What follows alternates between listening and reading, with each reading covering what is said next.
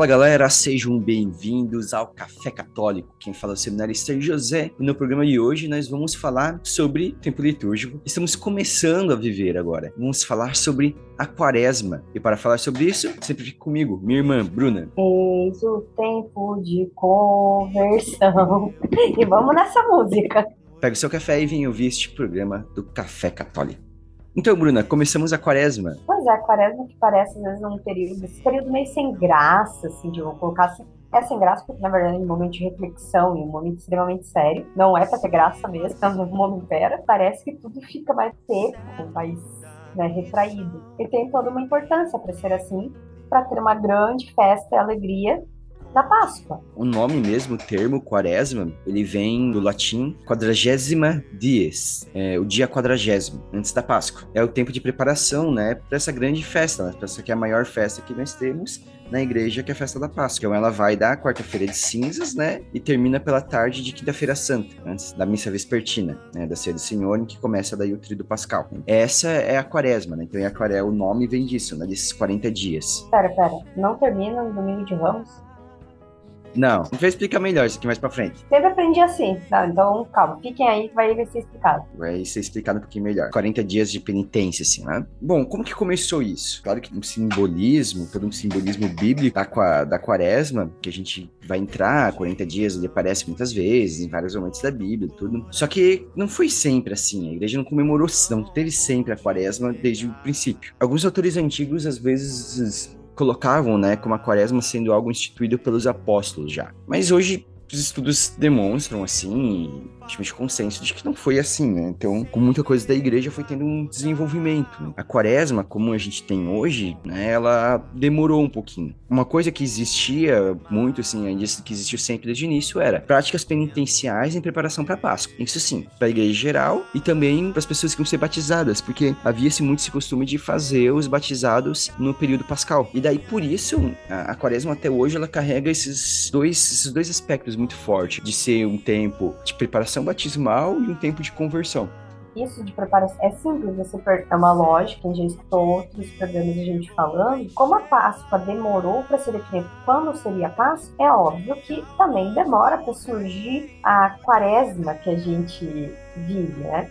Uma definição assim, porque as coisas vão aos poucos. A gente, novamente, é um negócio que eu sempre comento. A gente tá, tá acostumado a pensar na igreja aqui que a gente tem agora, com dois mil anos de história. Só que demorou para chegar parecido no que a gente do que a gente tem. Algumas coisas são iguais desde o começo, outras mudaram muito. Então, tipo assim, esse tempo de preparação da Páscoa variava de acordo com a região. Né? Por exemplo, é, Irineu de Leão, no século II, ele falava de uma preparação de 40 horas para Páscoa, que essas 40 horas seriam basicamente o, o, o, que se acreditava que é o tempo que Jesus teria permanecido no sepulcro, né? ou seja, da, da sexta-feira até o domingo, 40 horas de jejum seria o tempo em que Jesus teria é, ficado no sepulcro. Pelo século III, a gente vai ter, por exemplo, Tertuliano falava disso também, dessas 40 horas de preparação para Páscoa. Pelo século III, a gente vai ter, por exemplo, Dionísio da Alexandria, que ele falava de uma preparação de seis dias Páscoa. E há relatos históricos de que os cristãos de Roma faziam um jejum de três semanas. Então você tinha essas práticas penitenciais em vários lugares, mas não tinha, assim,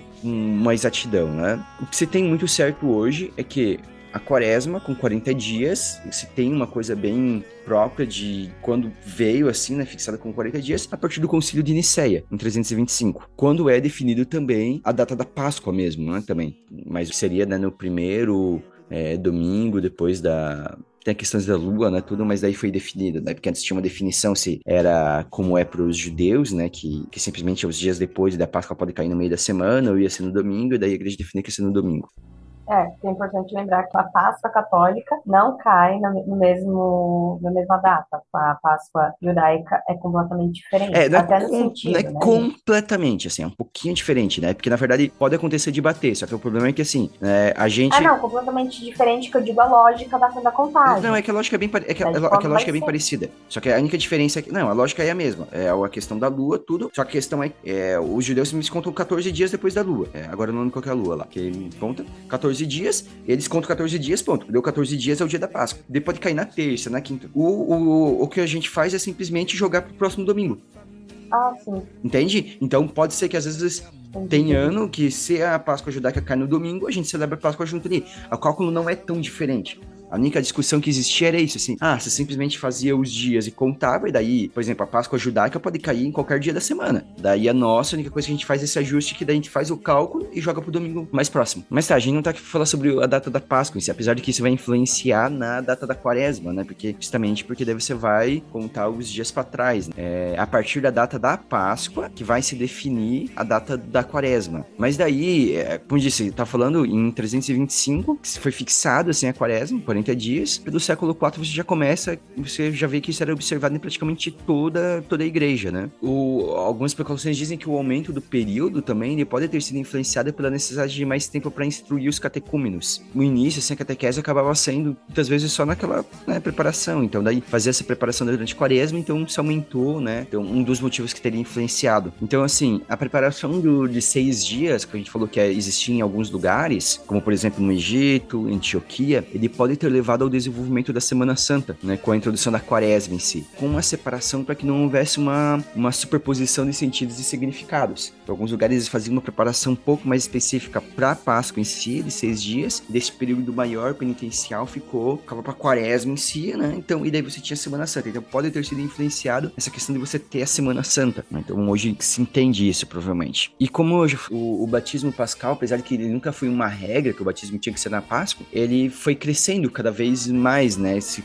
se tornando cada vez mais popular a ideia de que o batismo era feito na Páscoa, na vigília né, da, da Páscoa. Também, é, na Quinta-feira Santa, seria feito com por causa do rito de lava-pés, não que todos passariam, né, mas o simbolismo, fazendo com alguns para simbolizar o todos. Na quinta-feira, tornou-se popular o acolhimento dos pecadores públicos, porque lá no início da igreja tinha muito isso, de certos pecados, quando eram públicos, a pessoa era realmente totalmente afastada da igreja. Então, ela não, a pessoa não podia, ela precisava de uma reconciliação pública. Havia esse tempo, então, a pessoa pessoa ia fazer a preparação da quaresma e ia ter na quinta-feira santa o acolhimento dos pecadores públicos. Então daí a ideia é assim, é, como tanto os pecadores, esses pecadores públicos, né, é, e o pessoal que recebeu o batismo, eles dão então da sua preparação, né, sua preparação, essa preparação intensa de um retorno, né, ou do início como cristão, na quaresma. A lógica seria então no primeiro domingo da quaresma você acolher as pessoas. Faz sentido, né? Faz, faz total sentido a questão é que o primeiro domingo da quaresma ele já tinha muitos ritos. Tem a Eucaristia em si, você faz, fazia essa procissão, daí você já tinha o rito de eleição dos catecúmenos, daí pô, você vai colocar mais o acolhimento dos pecadores públicos ainda, esse início, né? Ficava muito cheio pra uma data só. O que, que eles tiveram a ideia? O início da antecipar um pouco o início dessa recepção dos pecadores arrependidos. E daí foi puxado para quarta-feira. Por quê? Porque quarta e sexta costumavam já ser dias penitenciais, né? Então já nessa época. Acabou se puxando então para quarta-feira, que para quarta-feira que antecedia o primeiro dia, esse primeiro domingo da quaresma. E é, e é a partir dessa ideia de você colocar na quarta-feira esse início da recepção dos pecadores arrependidos que a gente vai ter a quarta-feira de cinzas. Olha, quarta-feira de cinzas, quando a gente né, vai receber as cinzas, tudo, né? Aqui só comentando, né? Porque o pessoal tem isso, né? De colocar. Eu vou ser sincera aqui, tá? Eu não sei se isso é regra ou se é costume. De que você não pode tirar a cinza. Assim, tipo, você não, por exemplo, eu digo tirar na missa, coisa assim. Não mexe na cinza. Não existe uma regra de quando você pode tirar tirar. Não existe uma regra hoje em dia. Acho que não fica legal mas, colocar mas e você já fica batendo. Claro que não fica legal jogar e tu já fica é. batendo na mão na tua cabeça, né? Então, mas depois espera chegar. Pelo menos espera chegar em casa, depois lavar a cabeça, não tem problema. Eu tive uma experiência uma vez, foi assim, uma situação engraçada. Eu trabalhava num CI católico e foi feita uma celebração de quarta-feira de cinzas para as crianças do CI. E quem disse que as crianças deixavam colocar a cinza porque era sujeira? E foi, olha, foi uma luta para a gente, o padre, a gente explicando antes, antes da celebração, antes da missa. Aí fez a missa para eh, as crianças. Aí foi, quando foi colocar, tinha criança chorando, criança correndo. Aí o padre foi, foi até que o padre convenceu elas que ele só ia encostar o dedinho na, no, na testa delas. Ele não ia jogar sujeira nelas. Ai, ai, ai. Foi uma negociação. que a gente sempre naquela ah, tem que ficar limpinho, tem que se limpar, não é sujeira, não mexe com sujeira, as crianças olharam assim. Que o padre foi mostrar, né? Tudo bem bonitinho, explicado. Eu quero sujeira, não quero sujeira. A quarta-feira de cinzas, sobretudo toda a quaresma a penitenciar, claro, mas a quarta-feira de cinzas é um dia mais específico, assim, né? Mais, ainda mais, mais forte, assim. Você faz jejum, tudo, né? E a, as cinzas, então, primeiro, assim, do, dos aspectos práticos, né? A, a, a cinza em si, ela é feita a partir dos ramos do domingo de ramos do ano anterior. Você guarda os ramos do domingo de ramos anterior, e você queima essas cinzas, elas têm que ser abençoadas, é feita a benção na própria celebração, e daí então a cinza em forma de cruz na cabeça. Se fala forma de cruz na cabeça, então não tem regra, tem gente que faz em cima, no topo, tem gente que faz na, na fronte, na testa, e você fala na cabeça, onde exatamente, e você tem a, a imposição, né? Você pode falar, lembra de que é pó e ao pó voltarás, ou arrepende-te dos teus pecados e crê no evangelho, né? Tem essas duas coisas que você pode ser falado. E faz a frase assim, em forma de cruz na cabeça. Tem uns padres que eles derramam, que eles derramam, assim, parece que estão colocando tempero, sabe? Tem uns que só, dão uma sujadinha no dedo e passam. Não tem uma regra, assim. Fala porque a gente tem gente que é muito complexada, assim, de tipo, ai meu, fiz certo. Cara, gente, a questão é as cinzas. é, claro que sempre, assim, eu acho legal a piadinha que o pessoal faz, né? Tem as fotinhas bonitas, assim, de quaresma, assim, sabe? Assim, aí a pessoa com a cruz perfeitinha aqui na testa né? Essa é a expectativa, a realidade, o morrão. Porque não vai ficar bonitinho daquele jeito. Acaba sendo uma lembrança, né? Uma lembrança sobre a necessidade da vida e a necessidade dessa conversão contínua, né? Essa questão do pó, pó voltarás, né? Então é uma lembrança, né? Para marcar esse início da quaresma, né? De a gente lembrar, né? Nós temos que nos converter, temos que buscar o Senhor, precisamos mudar de vida e que a nossa vida é breve. Temos necessariamente muito tempo para mudar. Como disse, né? Foi adicionada essa questão da quarta-feira de cinzas. A partir da quarta-feira de cinzas, a gente teve, de certa forma, forma uma, uma questão assim de datas. Você pensa, acrescenta quatro dias antes, então você viram 44 dias. Entre quarta-feira de cinzas e a quinta-feira santa. Daí vira 44 dias, já não vira 40 dias, porque antes era 40 dias. Já deu uma, então já, puxada, já aumentou 44 dias. Mas qual é a questão? 44 dias, mas se você tirar os seis domingos, porque no domingo não se faz penitência. Usualmente não se faz penitência porque é o dia da ressurreição. Você tira esses seis dias, ficam 38. Só que daí você acrescenta sexta e sábado santo. De certa forma, você está se preparando para a Páscoa em si, que você vai ser duração do sábado à noite. E daí, com isso, ficam-se 40 dias de penitência, propriamente dito. Apesar que em tempo corrida vai dar 46 dias, desde a quarta-feira de cinzas até a Páscoa, mas dias de penitência propriamente ditas vão ser 40 dias. Viu? Tudo bem, tudo bem certinho, gente. Com certeza teve, teve alguém olhando, alguém olhou assim, Ih, mas tá passando de 40 dias aqui de penitência. E daí fizeram os cálculos pra, pra fechar os 40 dias certinho. É, e como a gente falou, né, esses 40 dias, né, eles remetem a muita coisa da Bíblia que a gente tem, né? E o que, que ele vai ter, né? Então, por exemplo, a gente tem os 40 dias de dilúvio, 40 dias de Moisés no Sinai, após o pecado do povo, os 40 dias de Elias no deserto, de Jonas em Nínive, de Jesus no deserto, as tentações. 40 anos do povo no, no Isso, deserto. Isso, do Êxodo. Mesmo, né? Então, o 40 ele aparece muito. E aparece muito como uma ideia de tempo necessário. Quando aparece esses 40 na Bíblia ali, geralmente é uma ideia de um tempo necessário. Né? Mas ele se repete esses 40 dias.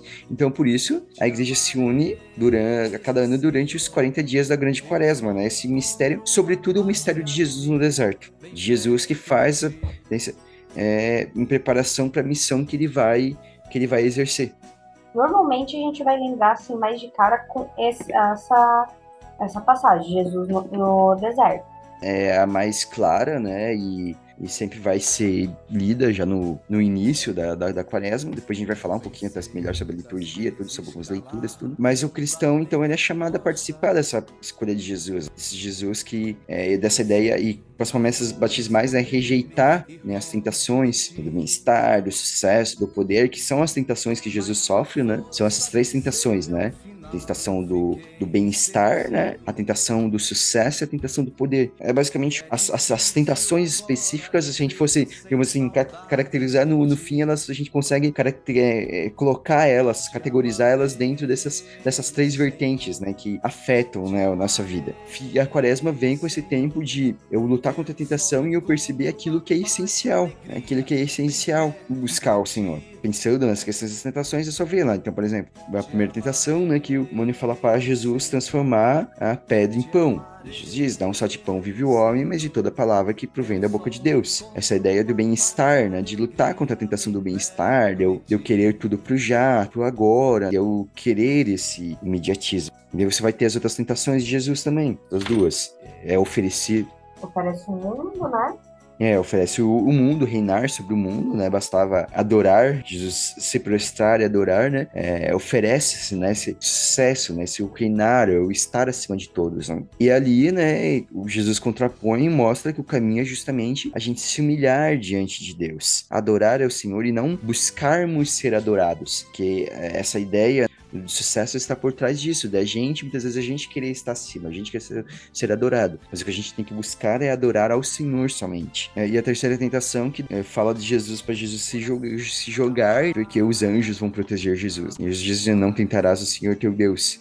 Daí do poder, né, um pouco não, eu não, não, não me colocar né, achar que Deus está ali para fazer minhas vontades, digamos assim, né? Então, não é isso, né? Porque, obviamente, que Deus está conosco, Ele nos protege, nos cuida, mas é, é literalmente o que Jesus falou, não tentar. Então, tipo, não tem porque você. Ah, Deus vai me proteger. Não se joga na frente de um carro, entendeu? Não faz uma loucura dessa. É tipo, se acontecer alguma coisa, Deus vai te proteger. Mas também não fica procurando. Então, essa luta contra as tentações, elas vão guiar a nossa vida, né? E, sobretudo, então a gente vai pensar nisso, né? Na, a partir dessas dessas nações. E como eu disse lá no, ali no, né, no começo do programa, foi, Quaresma tem essa cara assim, de ser meio parável, que é um tempo de espera, é um momento de modificação dolorido, vamos colocar assim, né? Porque realmente não é para ser fácil o tempo de espera. E é interessante a gente pensar nessas passagens como o demônio utiliza da própria palavra, né? Para tentar Jesus. É, e vem um pouco essa ideia de como, é, sobretudo na terceira tentação, fica mais evidente. A Bruna falou um pouco do carro, mas é um pouco a ideia de como, assim, às vezes a gente cuidar para não ter uma falsa segurança religiosa. Justamente costuma se fundamentar na, na letra. Ah, então eu vou pegar, assim, uma passagem porque ela vai me dar este, este consolo imediato, sabe? Ou vai condenar imediatamente alguém. Também pode ser, não, a palavra é o que dá sentido eterno à nossa vida. É aquilo de não ficar preso só agora, achar que Deus tem que estar tá fazendo as minhas vontades, né? Ou deturpar a palavra para que ela é, se encaixe com aquilo que eu quero, com aquilo que eu acho que eu, que eu dese com aquilo que eu desejo. Não, mas a partir da palavra eu estou ali para servir a Deus. Então é, é muito importante isso. E assim como então como o Espírito Santo ele guia Jesus durante o deserto, o Espírito Santo ele vai nos guiar durante esse período litúrgico. Quaresma ele tem que ser como esse deserto para nós, para todo cristão, assim como foi para Jesus. A gente vai pensando na Quaresma, nessa dia, a Páscoa,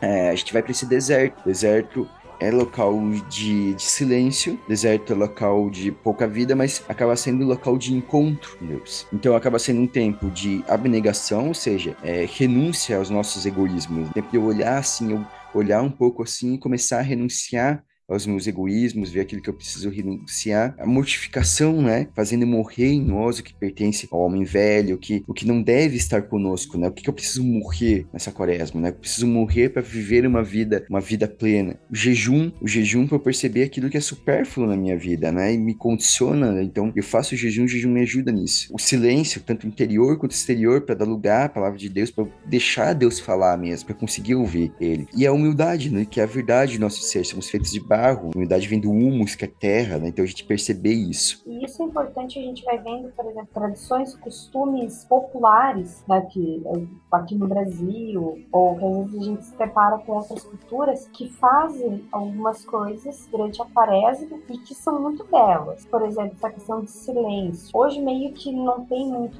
isso, meio que já se perdeu. Era muito importante, por exemplo, nós fazia festa no período da quaresma. É até interessante, eu vou colocar um exemplo assim, hoje, né, Hoje já não se faz mais, você respeita isso em muito lugar. Mas, por exemplo, CTG, que é Centro de Tradição Gaúcha, eles tinham o costume de não ter baile gaúcho, não tinha baile durante a quaresma inteira. Voltava de baile no sábado depois da Páscoa. Então, por causa disso, claro. Porque a gente, né, vai pegar alguns costumes, tradições, assim, culturais, tanto aqui no Brasil quanto em outros países, a gente se depara com alguns costumes.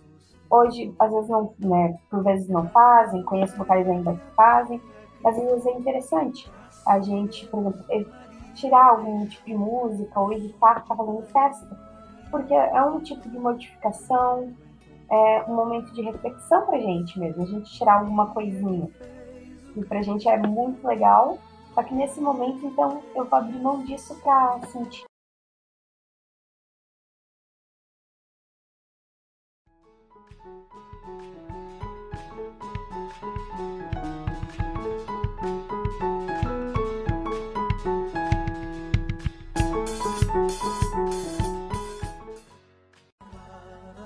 como a gente falou, que a quaresma é esse tempo de preparação para o grande sacramento pascal. Padre Magno usava essa expressão, né? grande sacramento pascal, que chama Páscoa, assim, como sendo de conversão contínua, que a gente vive aqueles dois caminhos, seja o caminho de iniciação para os catecúmenos, ou seja, aqueles que vão receber os sacramentos, seja batismo, confirmação e eucaristia, seja o caminho de conversão para os penitentes, ou seja, quem já é cristão, né? a gente precisa se reconciliar e depois para viver o caminho da cruz também, tudo na Sexta-feira Santa, a gente vai ter, sobretudo, essas obras quaresmais que a gente tem que viver. Quando a gente fala de obras quaresmais, a gente é as três principais que a gente vai ter, que é oração, esmola e jejum, que vão nos guiar. Oração para uma adequada relação com Deus, a esmola para uma justa relação com o próximo e uma, um jejum para uma, uma, uma, correta relação consigo mesmo. Dá para dizer assim, a gente jejua para dar esmola e assim tornar a oração mais aceitável e eficaz. É interessante, às vezes, que muitas vezes o, o pode realmente se complementar, assim, por exemplo, ah, o jejum que você faz na sexta-feira, daí aquele, aquele, aquilo que você ia gastar com a sua alimentação na sexta, você já entrega como esmola, Uhum. E você pode usar aquele tempo para ficar rezando, já que você não vai comer. É. Só dando um exemplo, assim, bem, bem é. prático, assim, digamos assim, né? Claro que não precisa ser exatamente assim. Esmola é importante lembrar que esmola não é simplesmente você dar dinheiro para alguém. Pode ser realmente você dar um prato de comida. Mas também não tenha medo de, de dar o dinheiro, né? Eu lembro é. muitas vezes, uma vez eu vi, um, tem um padre que eu conheço, que falou que às vezes tem alguns lugares tem umas plaquinhas assim, tipo a é, não dê esmolas, dê oportunidade. Já deve ter visto umas plaquinhas nesse estilo, uhum. né? Daí ele Sim. falou assim, é, dê oportunidade de ir pro inferno. Ele falou assim. Cara, porque assim, é importante a gente lembrar uma questão, tá? Da, da esmola e dessa atitude. É ajudar sem olhar a quem. É você ajudar. Sabe? assim, confiando que Deus está colocando a pessoa ali que ela precisa. E ponto. Claro que você pode fazer uma obra, você pode, tirar, tipo, ah, se você conhece algum local que precisa, você pode fazer direto para esse local, com certeza. Mas às vezes aparece uma pessoa e pede, e ele fica né, Aí você distorce, você fica julgando de, ai, será que. É, mas também não é errado você, em algum momento, tipo, por exemplo, você não tem realmente para dar. Você não tá pecando se você realmente não tem o que dar pra pessoa.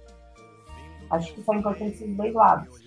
Então, uh, na questão, questão da esmola, é, é, claro que a gente sabe que tem toda uma discussão, que quando se trata de ajudar propriamente dito, às vezes você precisa de uma coisa mais profunda e só dar o dinheiro, às vezes dependendo da pessoa, você não vai estar propriamente ajudando. Mas aqui a gente está falando dessa situação imediata, que também acho que não pode deixar de, de ser entregue. Claro que um bom trabalho de caridade ele envolve um, um acolhimento, você acolhe, faz com que a pessoa consiga deixar aquela condição. Mas aqui a gente está falando de você ter uma atitude de, de, um desprendimento, assim, de entregar, como eu falou ali, sem olhar quem. Por exemplo, eu descobri a história de um, de um padre ele, uhum. Eu achei uma coisa bem bonita quando eu descobri que esse padre faz isso muitos anos. Que ele trabalha numa uma igreja grande aí, fica aberto o dia todo e tem é, guarda ali para ficar meio que cuidando, monitorando, né? Porque sempre pode entrar alguém fazer alguma coisa. E o que esse padre faz? Ele, ele saca dinheiro e deixa, tipo, trocadinho, e deixa na mão do guarda, e, e com a instrução pro guarda, pro guarda direto entregar esse dinheiro se alguém for ali pedir alguma coisa pedir esmola, alguma coisa. Nem é o padre que dá diretamente, sabe? Pra ver, pra, tipo, porque ele quer, digamos, provavelmente preservar um pouquinho, assim, né? Então, assim, achei bonito, assim, essa atitude. Então, assim, é interessante. Então, a gente tá disposto ali a, a ajudar. E isso se torna algo que nos ajuda também. Assim, é uma relação apropriada com o outro e que me, me desprende, né, daquilo. E isso é bem importante porque, assim, na Sacro Santo Concílio, né, o documento sobre liturgia do é, do Vaticano II, ele vai dizer, tem um trecho lá, parágrafo 110, e vai dizer: a penitência quaresmal deve ser também externa e social, que não só interna e individual. Então, claro, a penitência ela tem toda essa parte individual, mas ela não pode ser isso. Então ele fala: estimule-se a prática da penitência, adaptada ao nosso tempo, as possibilidades das diversas regiões e a condição de cada um dos fiéis. Claro, você vai fazer a sua penitência de acordo com o que você pode. A gente tem até um programa que a gente fala bastante só sobre isso, sobre penitência, jejum, abstinência, Sim. a gente se aprofunda nisso, então a gente não vai entrar com muitos detalhes aqui. Então, é, fica como uma dica, né, ouvir o nosso programa, penitência, jejum e abstinência. Procura lá, você vai encontrar. Mas é, é aquilo, você vai fazer né, as suas orações, seu jejum, a sua esmola da maneira que você pode, aquilo que está dentro da sua capacidade. Mas faça-se. E deve-se fazer. Então, ali, ó, essa questão do contínuo deixa claro. Não é uma coisa só para mim, só eu ali, eu vou fazer minhas práticas. Não, ela precisa dessa parte social também, dessa parte externa e social, alcançar os outros, de alguma maneira. É, a gente precisa fazer essas obras, vamos colocar, colocando assim. Exatamente. As obras quaresmais elas não são só internas, precisam ser externas também. Vamos crescer um pouco isso. Eu acho que a esmola, sobretudo, é uma coisa que se perdeu bastante, assim, o costume, sabe? Então, assim, Sim. não é aquele máximo, assim, não é criminalizar, como às vezes tem pessoas que falam assim, ah, nossa, o jejum não vale se você não ajudar. Não, o jejum vale por si só. Mas, assim, é, se você puder também fazer uma coisa a mais, vai ser melhor a gente já começou a quaresma, se você ainda não pensou nas suas práticas quaresmais, se aprofunde, né? Tente é, rezar um pouco mais, tente fazer um pouquinho mais de abstinência, de jejum, e tente é, é, dar alguma esmola de alguma maneira para as pessoas. Né? E às vezes, é, esse auxílio para os outros, é, às vezes, ah, fala assim, ah, mas eu nem tenho dinheiro para alguém, mas às vezes pode ser então em torno de uma forma de uma ajuda, às vezes mesmo, sabe? Fazer um trabalho para alguém, tudo, não deixa de certa forma ser uma esmola. E lembrando, por mais que não seja o foco do programa, lembrando, tá, gente, que essa historinha, que o pessoal ah, vamos fazer jejum de fofoca, de falar dos outros. Então, assim, se já é pecado, já não era pra tu estar tá fazendo, sabe? Então é. não existe jejum de pecado. É, porque não, porque não tem momento que você, você pode pecar. Exato. Você pode usar o momento da quaresma para se, se policiar, se estimular a parar de ter esse vício, ter esse é, você olhar, né? você olhar um pecado que você tem e você falar assim, vou trabalhar mais intensamente para vencer este pecado. Aí sim, mas não é. Mas jejum, a ideia é, é algo que não é um problema, né? Que você vai tirar algo bom.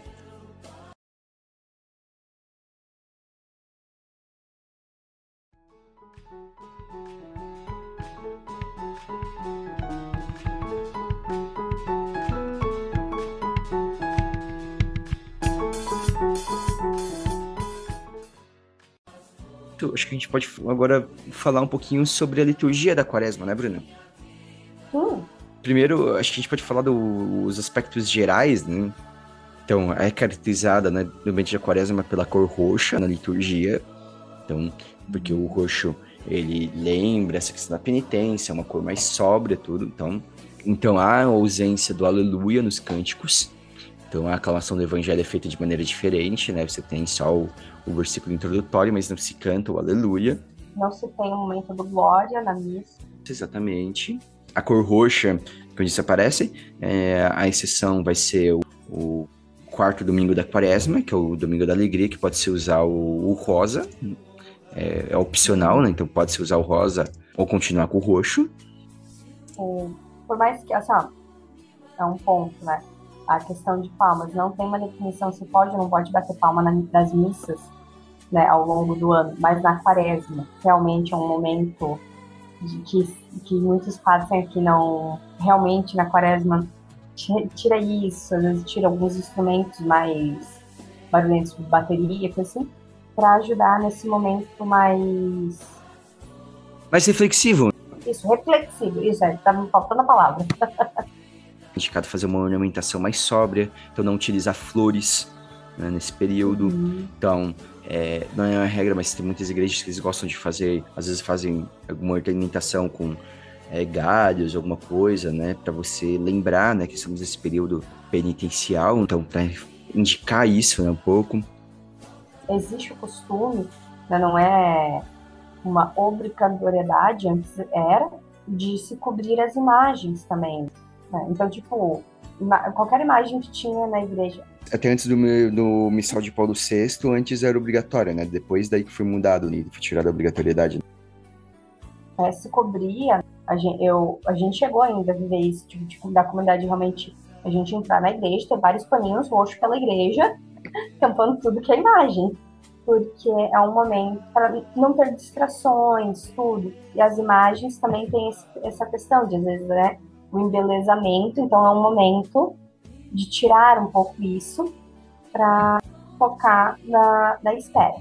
A regra antes era que a partir do quinto domingo da, da quaresma se cobrisse. Hoje em dia, com o missal de Paulo VI, não tem mais essa obrigatoriedade, mas ainda em alguns locais permanece o costume. Né? Então, tipo, se faz ou não faz, não tem problema nenhum. Então daí vai da, da comunidade, vai da cultura, há mais essa liberdade para cobrir ou não. Mas de qualquer maneira seria a partir do, do quinto domingo da quaresma, né? Se for cobrir, né? Não a quaresma inteira. E também uma coisinha, aí se, se tira o pano no sábado de aleluia. Isso. Ali no momento do glória, no sábado, né, que, no sábado de aleluia, que se retira os, os panos. E também, uma das coisas interessantes desse gesto de tampar as imagens, se a gente for pensar, um dos simbolismos que aí ter surgido era por causa dessa acusação de que a gente fica adorando as imagens. Tipo, não, nós não precisamos das imagens. Nós não precisamos disso para estar com Deus. Isso nos ajuda, sim, a ter uma, né, a ir, olhar, refletir. Mas nós não precisamos dos enfeites para estar com Deus. Tem gente que tampa as imagens até em casa. Eu acho bonito, eu acho um bem interessante. E daí vai tendo dessas questões, né, gerais, né, celebrativas. Né? Uhum. No, durante, a Erasmo já falou também, então, no primeiro domingo da quaresma, o ritual da iniciação cristã dos adultos, ele prevê que no primeiro domingo da quaresma deve ser feito o rito de eleição, né, pra, que seria a última etapa, né, para a última etapa catecumenal. Também durante a quaresma é muito o costume de fazer a via sacra, né, então rezar uhum. a via uhum. sacra nas sextas-feiras, é, a confissão pascal, pascal né? Então, que a igreja pede que se confesse ao menos uma vez em preparação para a Páscoa. Né? Então, vem muito essa questão do sacramento da, com reconciliação, vem muito forte, como preparação imediata para a Páscoa. Então, esses elementos são bem característicos, assim, né? Desse momento quaresmal.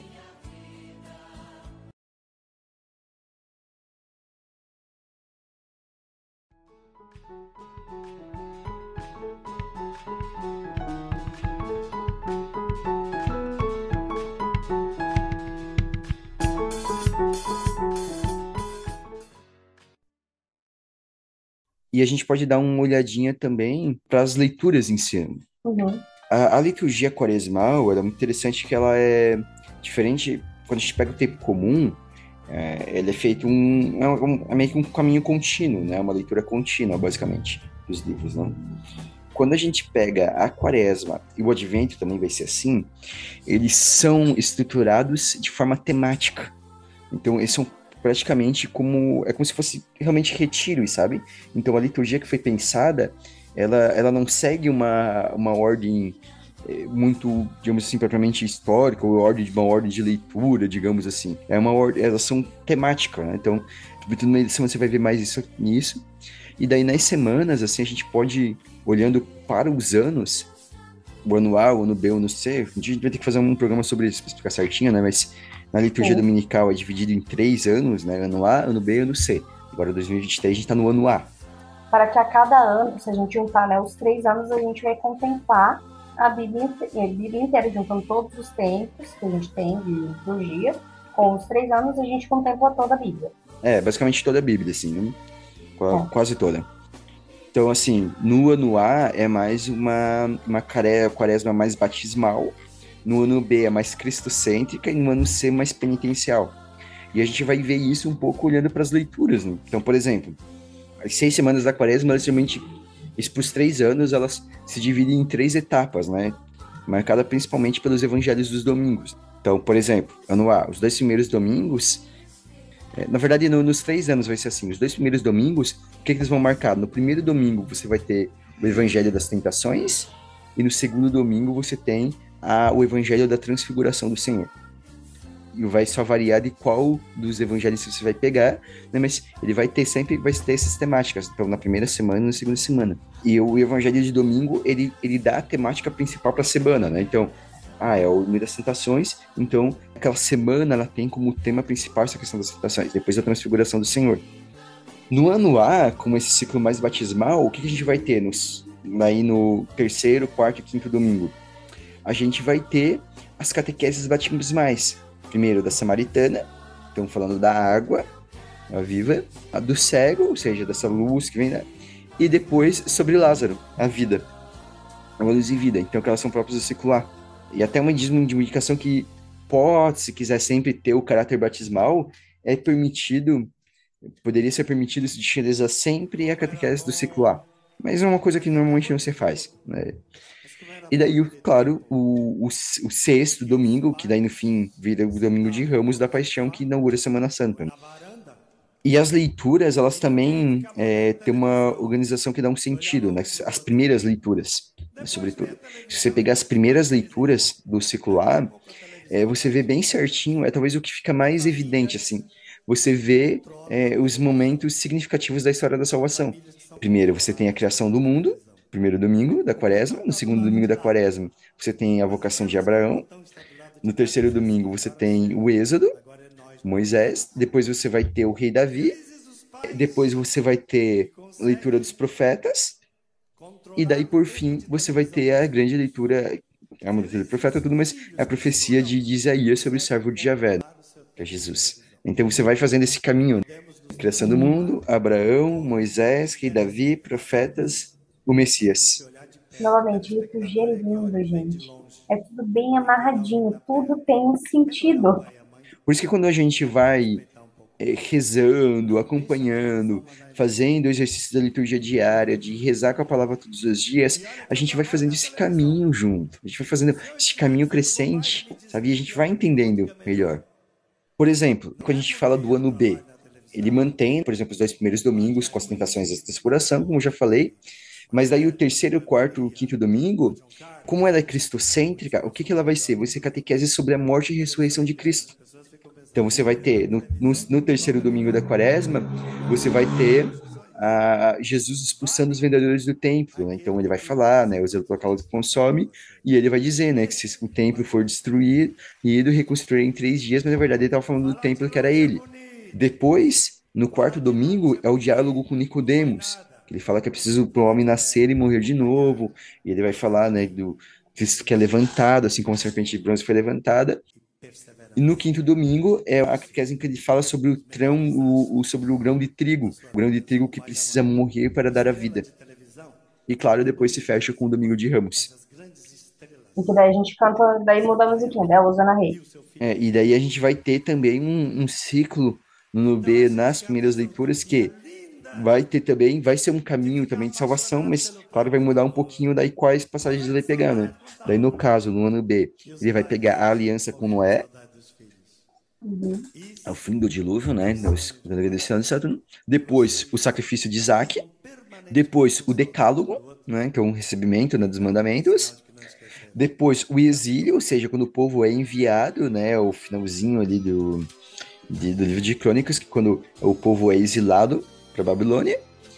É, daí você vai ter a promessa da nova aliança, a partir da leitura de Jeremias, né? Então, com o povo exilado sendo feita a promessa da nova aliança, e depois, claro, finaliza novamente com o servo, com a leitura do servo de Javé, né?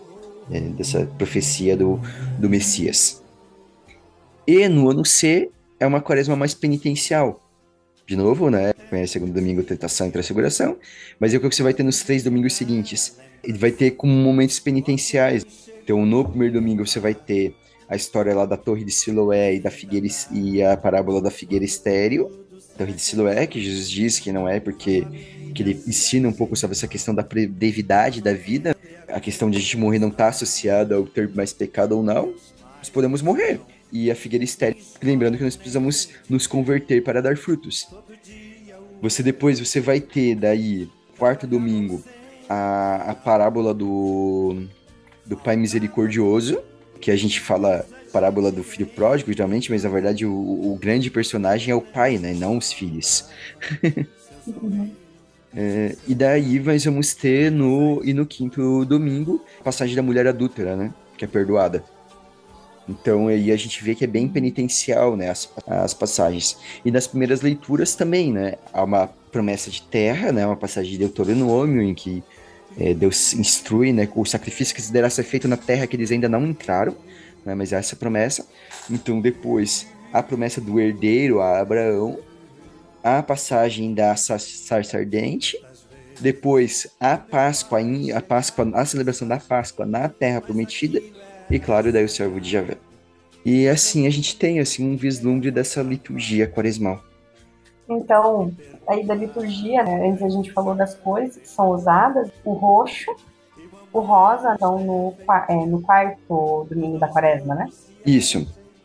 O rosa, ele vai ter o significado né? O pessoal fala da alegria, tudo. Mas um erro bem comum que tem gente que faz, e até inclusive é um erro que me incomoda como educadora infantil, tá? De falar que o rosa é a mistura do roxo com o branco. Gente, não. qualquer um. Hã? Sim. Não é, eu disse não é, não, eu disse não é, no sentido é, de não é. É tipo, inclusive na, na, no advento, que também se usa o rosa. Que daí é no né, terceiro no... domingo do advento, no caso? Isso, que daí é no terceiro domingo, né? Então, tipo, nesse, nesse no último advento que teve, estava na missa, o padre falou isso, que eu e minha mãe, a gente deu um pão de quê? Ah, como assim? Quem conhece um pouquinho de cores, assim, de mistura de cores, sabe que se você misturar roxo com branco, não vai dar rosa. Vai dar lilás. Exatamente. Então, o roxo, roxo clarinho. Né? Rosa se faz com vermelho e branco. Então, não é esse simbolismo, não é por a cor rosa, não tem nada a ver com, a, com misturar as coresinhas já existentes da liturgia. É, ela, ela, tem esse sentido no, no, lado espiritual, justamente porque ela é uma cor um pouco mais. Seria essa mistura por ser um cor um pouco mais alegre, mas ela não é o branco que é o cor da alegria em si, porque a gente ainda tá na quaresma. Mas não, não é por causa da mistura em si, né? Da, mistura física da, das é. cores, né? realmente, se fosse a mistura, tinha que estar misturando com, com, ver, com vermelho, não com roxo isso, às vezes, né, que a gente vê algumas coisas que o pessoal vai repetindo e nem para pra se, pra se questionar. Uma coisa tão óbvia. É tão simplesinho. Mas, cara, a quaresma é um momento muito importante, assim, sabe? Então, até partilhando algo, alguns, alguns ouvintes já sabem, eu estou grávida, vou viver esse momento da quaresma, o final da espera do meu bebê, e eu vou ganhar o bebê durante a quaresma. Então, eu vou viver a quaresma realmente um momento de resguardo. E vai ser um momento bem diferente, único, de realmente estar completamente fechada, isolada e vivendo uma experiência nova. Então, inclusive, já quero pedir aí para os ouvintes é, rezarem uma Maria para correr tudo bem comigo. É interessante é, comentar, só que a gente está falando do o, o domingo da, da alegria, o, o nome né, de chamada Domingo da Alegria, ele vem, ele acabou vindo de algumas palavras da introdução do introito, né, falando assim, tradicional da, da missa em latim, que daí ele falava Alegra-te Jerusalém, que é retirado em latim, o latere, domingo latare, né, latere alegra-te, se alegra-te Jerusalém, que é tirado de Isaías 66:10. E daí por isso que daí ficou reconhecido como Domingo da Alegria, né? por causa dessa, dessa introdução da, da missa, né, no, no, o Alegra-te Jerusalém. Vamos agora para as nossas dicas culturais. Bruna, o que você tem para... Uh, a minha dica cultural não tem a ver com o tema, mas é uma série que... uma minissérie que eu assisti, que é o Todo Dia, Mesma Noite que mostra os acontecimentos e a luta né, das famílias que perderam os filhos na tragédia da Botkiss em 2013.